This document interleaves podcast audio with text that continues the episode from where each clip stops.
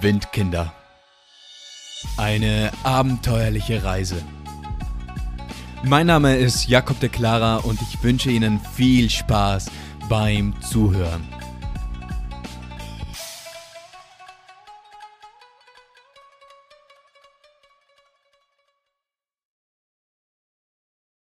Pieksende Nadel und Grenzüberschreiter. Und weiter geht's mit einer neuen Episode hier bei den Windkindern und heute aus einem verschneiten Brixen. Ja, heute in der Nacht, da ist Schnee gefallen und jetzt haben wir 10 Zentimeter Schnee draußen vor dem Haus. Und jetzt merkt man so, der Winter, der ist da. Jetzt am zweiten Adventssonntag. Der Winter steht vor der Tür. Hat auch was Schönes so Schneelandschaft, da freue ich mich drauf. Und ich muss sagen, das passt eigentlich auch ziemlich gut, was ich heute noch so in diesem Podcast erzählen werde, denn naja, da hatten wir auch so manches Mal etwas kalt. Aber jetzt fangen wir wieder mal ganz vorne an. Also das letzte Mal, wo sind wir stehen geblieben? In Vietnam. Also in Hanoi sind wir angekommen, in der Hauptstadt Vietnams. Und wie bereits das letzte Mal gesagt, also die Stadt, man merkte förmlich, wie sie lebt, wie sie pulsiert. Da es war so viel los, alles war irgendwie hektisch und hui. So. Und eben, wir waren jetzt in Hanoi. Und ich werde jetzt auch nicht so alles so ganz ja, chronologisch erzählen, sondern einfach, also, denn das Ding war, wir waren eigentlich genau genommen zweimal in Hanoi. Also, wir sind dort angekommen, sind ein paar Tage in der Stadt gewesen und dann sind wir raus, also noch weiter in den Norden gefahren für ein paar Tage und dann kamen wir eben nochmal zurück nach Hanoi. Und jetzt, ich kann mich beim besten Willen auch nicht mehr so ganz erinnern, wann wir was gemacht haben, also ob, wer das, ob das beim ersten Mal in Hanoi war oder das zweite Mal. Deshalb, ich erzähle jetzt einfach mal so quer durch ein paar kleine Geschichten, die was wir so in Hanoi erlebt hatten. Also, wo fängt man denn jetzt am besten an? Naja, wir haben ehrlich gesagt in der Stadt selbst nicht allzu viel getan. Also unsere Tagesbeschäftigung mehr oder weniger, die war jetzt nicht unbedingt so Touristenattraktionen irgendwie zu besichtigen. Nein, es war mehr ein ständiges Suchen. Also wir, wir durchstreiften die Straßen nach, naja, wir waren, ja, wir waren, wir waren Schnäppchenjäger. Genau das würde uns, glaube ich, am besten beschreiben. Denn, jetzt müsst ihr euch vorstellen, in dieser Stadt, da gab es eine Unzahl an so Geschäften, wo eben, naja, so Wanderartikel, Reiseartikel verkauft wurden, aber ebenso von Marken wie North Face oder auch Supreme oder ja, eben einfach so quer durch, also ziemlich bekannte Marken. Und das ganze Zeug, das war eben ziemlich billig. Und unter anderem eben auch die Schuhe, also besonders so Vans. Und die gab es gefühlt an jeder Straßenecke. Und wir dachten uns so, ja, weißt du was, also so ein paar Vans, die wären doch auch was Nices. Und jetzt statt wie bei uns, also 70 Euro, 80 Euro hinzublättern, da kann man sie jetzt auch mal hier so um 10 Euro oder vielleicht, wenn es viel ist, so 15 Euro. Ja, warum nicht? So. Und wir machten uns dann eben jetzt auf die Suche. Aber das Ding war, also der Noah, der hat ziemlich bald dann welche gefunden. Das war auf irgendeinem so Markt und die haben dann, wenn es mich nicht ganz täuscht, ich glaube es waren so 8 Euro umgerechnet. Und die gingen ihm ziemlich gut, also die passten und ja, also die waren nicht mal schlechte Qualität, würde ich jetzt mal behaupten. Aber ich wollte ja auch welche. Und naja, ich habe jetzt nicht mal so große Schuhe, also Schuhgröße so 43 ungefähr. Und das ist ja bei uns hier in Europa, würde ich jetzt mal sagen, so ziemlich Standard, so eine Standardgröße, die was ziemlich viele haben. Aber dort, das war jetzt etwas anderes, denn ich fragte und fragte doch die meisten Schuhe, die gingen einfach nur eben bis 40 oder 39, 41, vielleicht mal 42, aber nee, 43, nee, das haben sie nicht. Also ich habe bis zum Schluss keine Schuhe gefunden, aber etwas anderes. Denn es gab eben, wie gesagt, Rucksäcke und Jacken und Hosen hin und her, alles. Und ich fand dann eben zwei Rucksäcke, die was mich ziemlich ansprachen, wo ich mir dachte, ja, eigentlich, naja, die könnte ich mir doch kaufen. Und es waren jetzt auch wieder so zwei Produkte, wo man ansonsten, also im üblichen Handel, da hätte man wahrscheinlich, also für einen Rucksack wahrscheinlich so um die ja, mindestens 100, 150, wenn nicht mehr bezahlt. Und einen anderen, der ist auch, ja, ich wüsste nicht, wie viel der in Original kostet, aber wahrscheinlich auch so um die, ja, zwischen 70 und 100 Euro, sagen wir mal so. Und ich habe jetzt eben beide dann für umgerechnet, ich glaube, 30 Euro gekauft. Und das war jetzt nicht mal so eine blöde Idee. Also man könnte sich jetzt ja fragen, ja, warum kaufst du dir einmal und gar zwei Rucksäcke? Wo willst du denn die jetzt noch hinstecken? Also wie gesagt, ich hatte ja sehr viel mittlerweile in meinem Rucksack bereits drinnen und der quoll so langsam, langsam eben über und ich hatte bereits manchmal so einfach noch Taschen in der Hand, wo ich noch ein paar Dinge drin hatte und mitschleppte. Aber das Ding war jetzt, naja, es war ja jetzt ja klar, also in der letzten Episode, da erzählte ich ja, dass ich meinen Rückflug jetzt gebucht hatte. Also es war jetzt die Reise, sie hatte jetzt ein Ablaufsdatum und Anführungszeichen. Und der Noah, der bat mich eben, ja Jakob, wie sieht's denn aus? Also ich möchte noch ein bisschen länger unterwegs sein. Kannst du ein paar Dinge für mich nach Hause nehmen? Also er hatte so ein paar Geschenke für die Familie und unter anderem eben so ein großes Schach, so aus Holz. Naja, kannst du diese Dinge eben für mich mit nach Hause bringen? Da muss er sie eben nicht mitschleppen. Und ich sagte, ja klar, also das geht auf jeden Fall gut. Aber eben, ich brauchte jetzt da, naja, eine passende Transportmöglichkeit und da dachte ich mir, weißt du was, dann nehme ich jetzt einfach mal zwei Rucksäcke und dann hat sich das geklärt. So, und jetzt hatte ich wieder Platz für Neues und konnte Souvenirs einkaufen gehen. Und das tat ich dann auch. Auf jeden Fall bleiben wir jetzt noch in Hanoi selbst, also eben, wir suchten und suchten und fanden auch und fanden. so, aber es gab jetzt noch ein anderes Erlebnis, das wahrscheinlich gerade dem Noah wohl für immer bleibt und das wortwörtlich unter der Haut stecken bleibt. Denn was hat er getan? Er wagte sein erstes Tattoo. So. Er hatte bereits im, es war noch in Thailand damals, da hat er ein Motiv für sich gefunden. Es war eben so ein Okay-Zeichen, wie man es eben von den Tauchern kennt und das eben so ein bisschen grafisch eben dargestellt, so ja, sah sieht ziemlich lässig aus. Und das wollte er eben jetzt auf seinen Fuß tätowieren. Und eben jetzt suchten wir weiter, also jetzt nicht mal nach, nach, nach Vans, sondern eben nach einem geeigneten Tattoo-Laden. Und den fanden wir dann auch. Und dann eben mein, zeigte er ihnen mal, was er sich gerne stechen lassen würde. Und dann besprachen sie ihm das Motiv. Und dann hieß es, ja, also das kann man jetzt machen.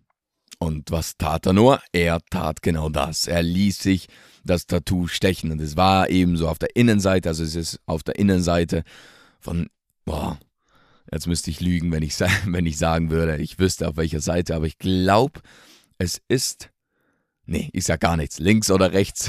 Auf der Innenseite, ziemlich unten unter den Knöchel. Und das ist eine Stelle, die was nicht so ganz angenehm ist für Tattoos. Und das, das sah man den Noah dann auch während dem Stechen an. Er verzerrte sein Gesicht. Also das, das, das, das, ja, hinterließ schon physischen Eindruck so bei ihm, diese, diese ganze Prozedur. Gibt auch ein Video davon. Ah, ja, aber dann hatte der Noah sein erstes Tattoo und das war dann schon so, ja. Yeah Ah, lässige Sache, lässige Sache. Und ich war, ah, eben, ich bin da wie so ein kleiner Angsthase, ja, also ganz schlimm. Immer wieder in meinem Leben sage ich mir so, okay, ein Tattoo, auf geht's, mache ich mir, muss ich machen. Und dann klingt das wieder so ab und dann werde ich unsicher und hin und her und ja, ich habe mir dann keines gestochen. Ich weiß nicht, ob ich es gut finde oder schlecht finde, dass ich keines gemacht habe, aber eben da dann, als ich den Noah dann sah mit dem Tattoo, da war ich so, ja, eigentlich müsste ich doch auch, ah, soll ich irgendetwas stechen? Nee, ich weiß nicht was. Ja, aber ich tat's dann eben nicht. So. Ach, ach, ach. Und weiter geht's mit Hanoi. Was haben wir dort noch erlebt? Naja, am selben Tag, wie wir das, wie der Noah das Tattoo bekommen hat, da sind wir in the Train Street. Also wir besuchten die Train Street und das ist jetzt tatsächlich Ja, eine Touristenattraktion, die was wir uns auch angesehen haben. Das ist, wie kann man sich das jetzt vorstellen? Also es ist eine Gasse, eine Straße. Nee, eine Straße ist gelogen. Es ist eine Gasse. Und ich würde jetzt mal so sagen, in etwa vier Meter breit. Vielleicht, wenn es ganz viel ist, fünf Meter. Aber nee, nee, ich würde sagen vier Meter. Und links und rechts sind alles Bars. Also da sind dann Stühle draußen, Tische draußen, man kann was trinken. Aber die Besonderheit, die fährt eben alle paar Stunden durch diese Gasse durch. Nämlich, es sagt, also der Name, der lässt es ja schon vermuten, es fährt ein Zug durch diese Gasse durch. Und dann sind eben links und rechts vom Zug doch vielleicht, also wirklich vielleicht so ein ein Meter Platz. Und dann eben werden die ganzen Tische und die Bänke, die werden dann eben zusammengeräumt. Dann fährt der Zug durch und die ganzen Touristen machen ihre Fotos. Und dann, sobald der Zug wieder weg ist, ja, alles wieder raus, alles wieder hingestellt und weiter geht's. Das, das mussten wir auch mal gesehen haben. Es war, muss ich sagen, das war schon beeindruckend. Also steht man da in dieser engen Gasse drin und dann kommt dann Zug auf einen zu. Das ist schon, hui, ja, hat schon Eindruck gemacht. So, und dann, was haben wir noch, noch so erlebt in Hanoi? Ah, abends auf den Straßen, das war auch so eine kleine Besonderheit.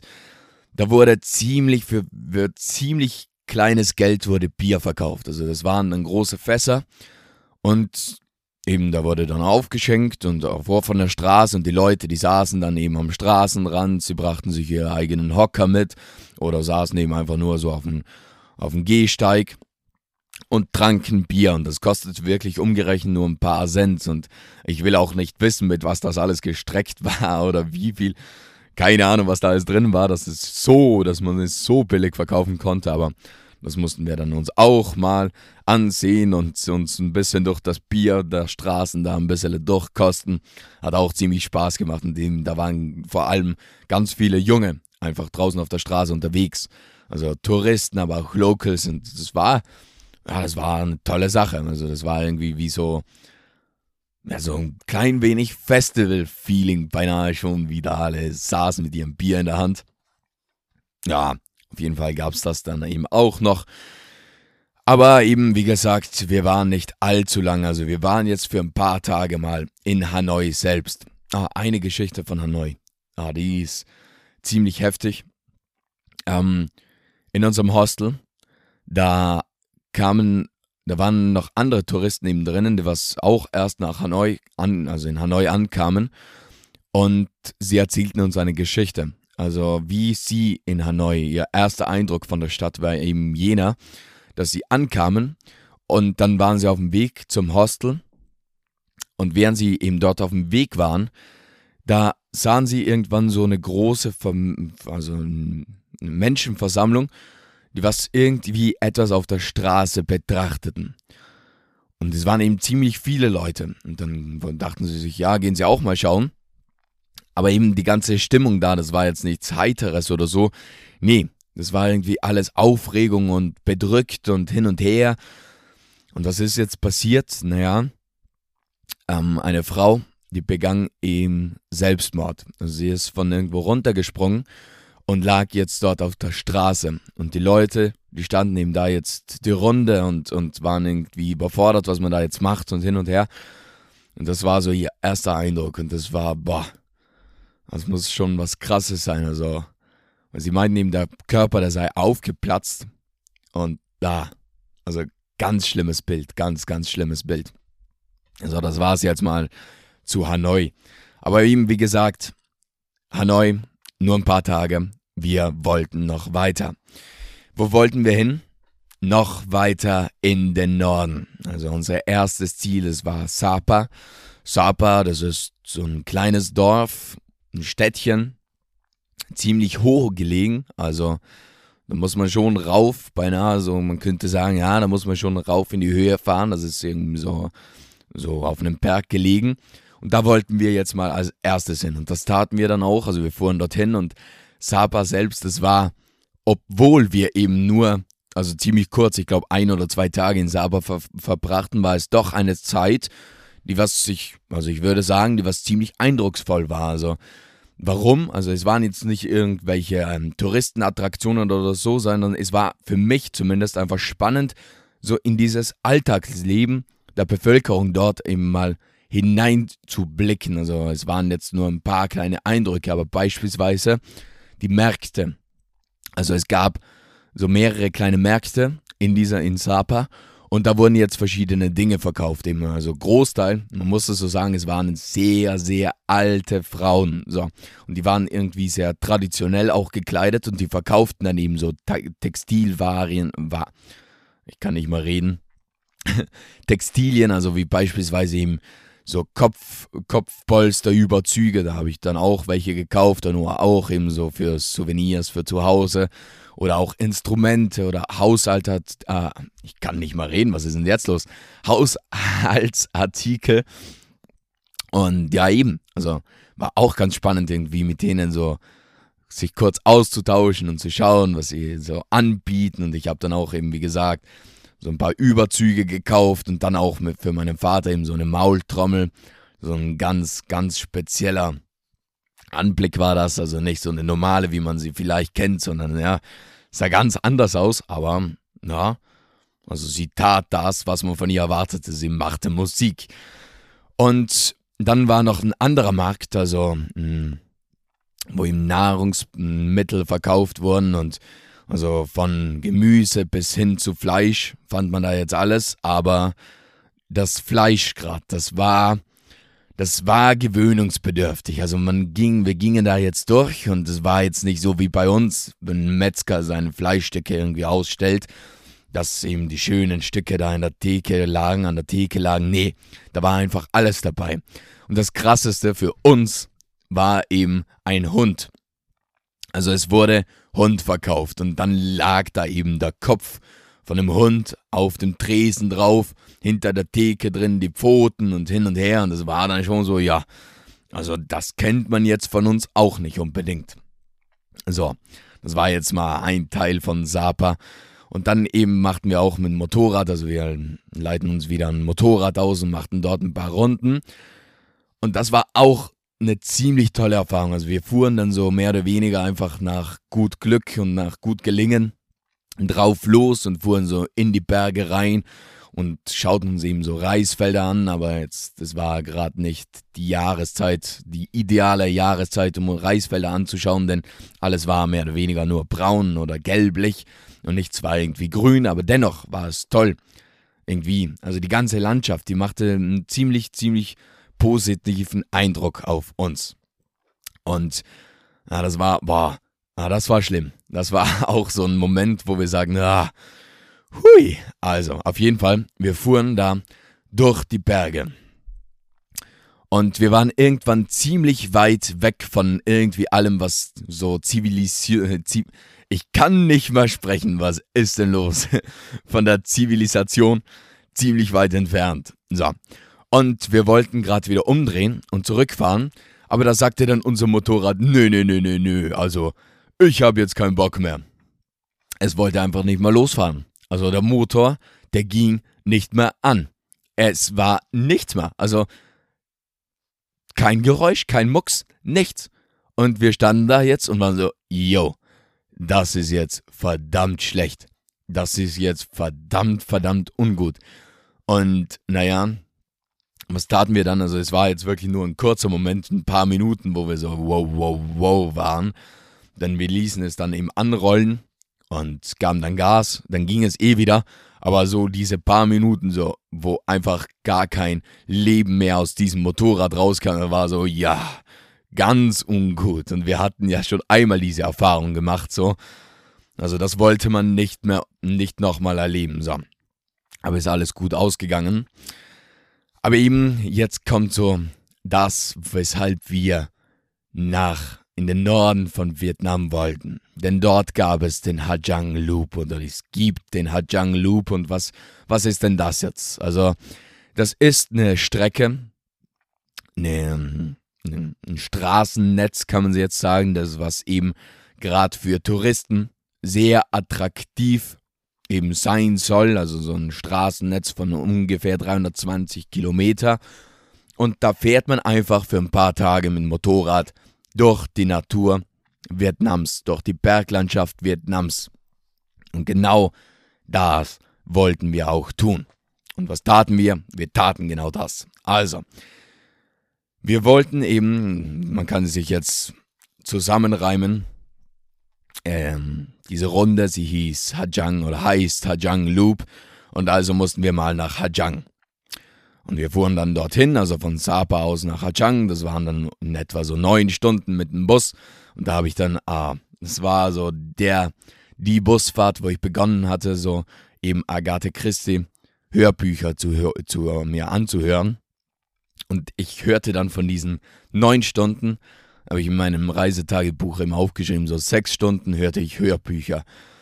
Und das ist, ja, das wurde dann auch so eine kleine Leidenschaft, aber Dazu vielleicht später noch mal mehr, aber auf jeden Fall Hajang. So, wir sind dann dort angekommen, suchten uns Motorrad aus und wussten, okay, am nächsten Tag geht es los. Und wir ließen dann eben unser ganzes Gepäck und alles, das ließen wir dann eben im Hostel selbst und machten uns mit einem meiner neuen Rucksäcke eben, die waren etwas kleiner, machten wir uns jetzt eben auf den Weg. Und das hieß schon so, ja, es könnte ja kalt sein und der Wetterbericht, der ist auch nicht jetzt so positiv gestimmt. Also es zeigt, dass es regnen könnte und Nebel und hin und her. Und wir waren so, ja, auf geht's, Abenteuer, das geht schon. Also wir haben ja Regenjacke mit, das passt schon, das passt schon. Und wir machten uns dann eben jetzt am nächsten Tag auf den Weg. Und als wir starteten, da war alles noch mehr oder weniger ganz gut. Aber dann bereits so nach, keine Ahnung, eine Stunde begann es so leicht zu regnen und dann plötzlich, also wirklich, von einer Sekunde auf die andere war Nebel da.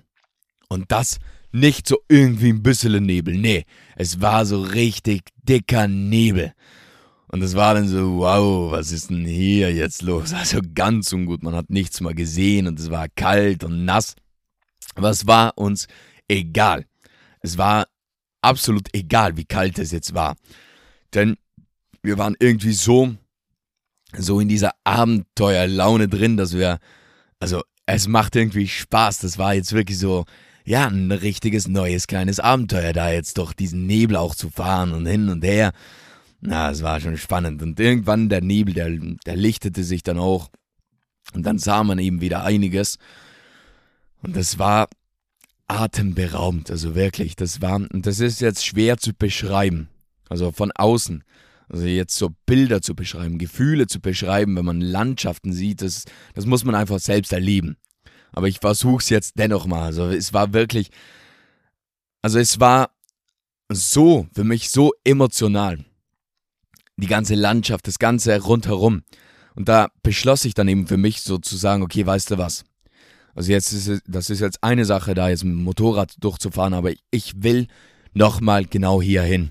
Ich will nochmal zurück diesen Hajang Loop machen, aber eben zu Fuß. Und das ist immer noch ein Ziel, das was ich verfolge. Also ich will eines Tages wieder nach Vietnam und zu Fuß mit einem Zelt oder was weiß ich durch diese Berge wandern. Das ist so, boah, wunderschön. Also wirklich Wahnsinn. Und alles so kleine Straßen und so kleine Dörfer dann und eben dann auch die Einheimischen dort. Das ist auch nochmal eine ganz eigene Art von Mensch. Also das ist jetzt nicht abwertend, aber also auf eine ganz positive Art und Weise eigentlich. So, ich hatte das Gefühl, wenn man dann auch mit denen gesprochen hat, so, okay, irgendwie tickt hier die Zeit langsamer. Also irgendwie, ich weiß nicht, eine Ruhe, ein, eine Gelassenheit. Das war ah, schön. Und eben, naja, der Titel von diesem Podcast, von dieser Episode heute ist ja eben auch Grenzüberschreiter und was hat es jetzt damit noch auf sich? Also, wir waren da jetzt eben ziemlich im Norden von Vietnam. Und im Norden von Vietnam, da grenzt ein anderes Land an, nämlich China. Und als wir da jetzt unterwegs waren, da sahen wir dann eben immer wieder so mal auf die Landkarte und wir sahen, naja, also jetzt ist gerade wirklich China ungefähr so ein Steinwurf entfernt. Also lasst dort doch mal hinfahren, dass wir zumindest mal nach China schauen können. Und genau das taten wir dann auch. Also wir fuhren dorthin Aber als wir dann an der Grenze ankamen, da fehlte die Grenze. Also es, ihr müsst euch jetzt vorstellen, die Grenze zwischen Vietnam und China, die war normalerweise ebenso mehr oder weniger befestigt. Also irgendwie, da verlief eben entlang immer so ein ziemlich hoher Zaun und man kam jetzt nicht so leicht von A nach B, also von Vietnam nach China, aber jetzt dort an dieser Stelle, wo wir uns da jetzt befanden, da fehlte die Grenze. Und das war jetzt nicht, weil die irgendwie bewusst fehlte, nee. Also das Ding war, da waren zwei Straßen. Eine auf vietnamesischer Seite und eine auf chinesischer Seite. Und die waren gerade mal so vielleicht 20, 30 Meter voneinander entfernt. Und irgendjemand hat sich wahrscheinlich gedacht, ja weißt du was, hier schneiden wir mal ein Loch rein in diesen Zaun. Und das wurde dann getan. Also da wurde jetzt offensichtlich ein ziemliches Loch einfach rausgeschnitten, rausgebrochen aus dieser Grenze. Und man sah am Boden, also Spuren von Autos. Also irgendetwas so wahrscheinlich nicht ganz Legales wird da abgewickelt und da war jetzt ein Loch. Und dann sagten wir, weißt du was, also wenn wir jetzt diese Gelegenheit haben, dann, dann, dann, ja, dann schauen wir nicht nur nach China, sondern wir fahren mal nach China. Und genau das taten wir dann. Also wir nahmen unser Motorrad, fuhren da jetzt auf die andere Straße nach China rüber und fuhren dann in China mal eine Runde. Und das war dann unser kleiner Ausflug nach China. So. Und damit werde ich es jetzt für heute auch sein lassen. Das nächste Mal, ihr kennt es, geht es dann weiter. Aber jetzt noch eine Kleinigkeit am Ende. Also jetzt kam mal jemand, kam mal jemand auf mich zu und meinte so, ja, ich würde dich ja gerne unterstützen, aber ich habe eben kein PayPal. Also wie wär's, könntest du mal deine IBAN oder so ja, in die Beschreibung setzen und genau das habe ich jetzt getan. Also alle, die was keinen, kein PayPal haben, aber mich dennoch gerne unterstützen würden, Jetzt in der Beschreibung findet ihr auch meinen IBAN. Und wie gesagt, ich freue mich auf eure Unterstützung. Und ja, das war es jetzt auch. Danke sehr. Das war die heutige Folge von Windkinder. Eine abenteuerliche Reise. Hat dir diese Folge gefallen und bist du nun gespannt, was wir sonst noch erleben, dann bleib dran. Also, bis zum nächsten Mal und tschüss.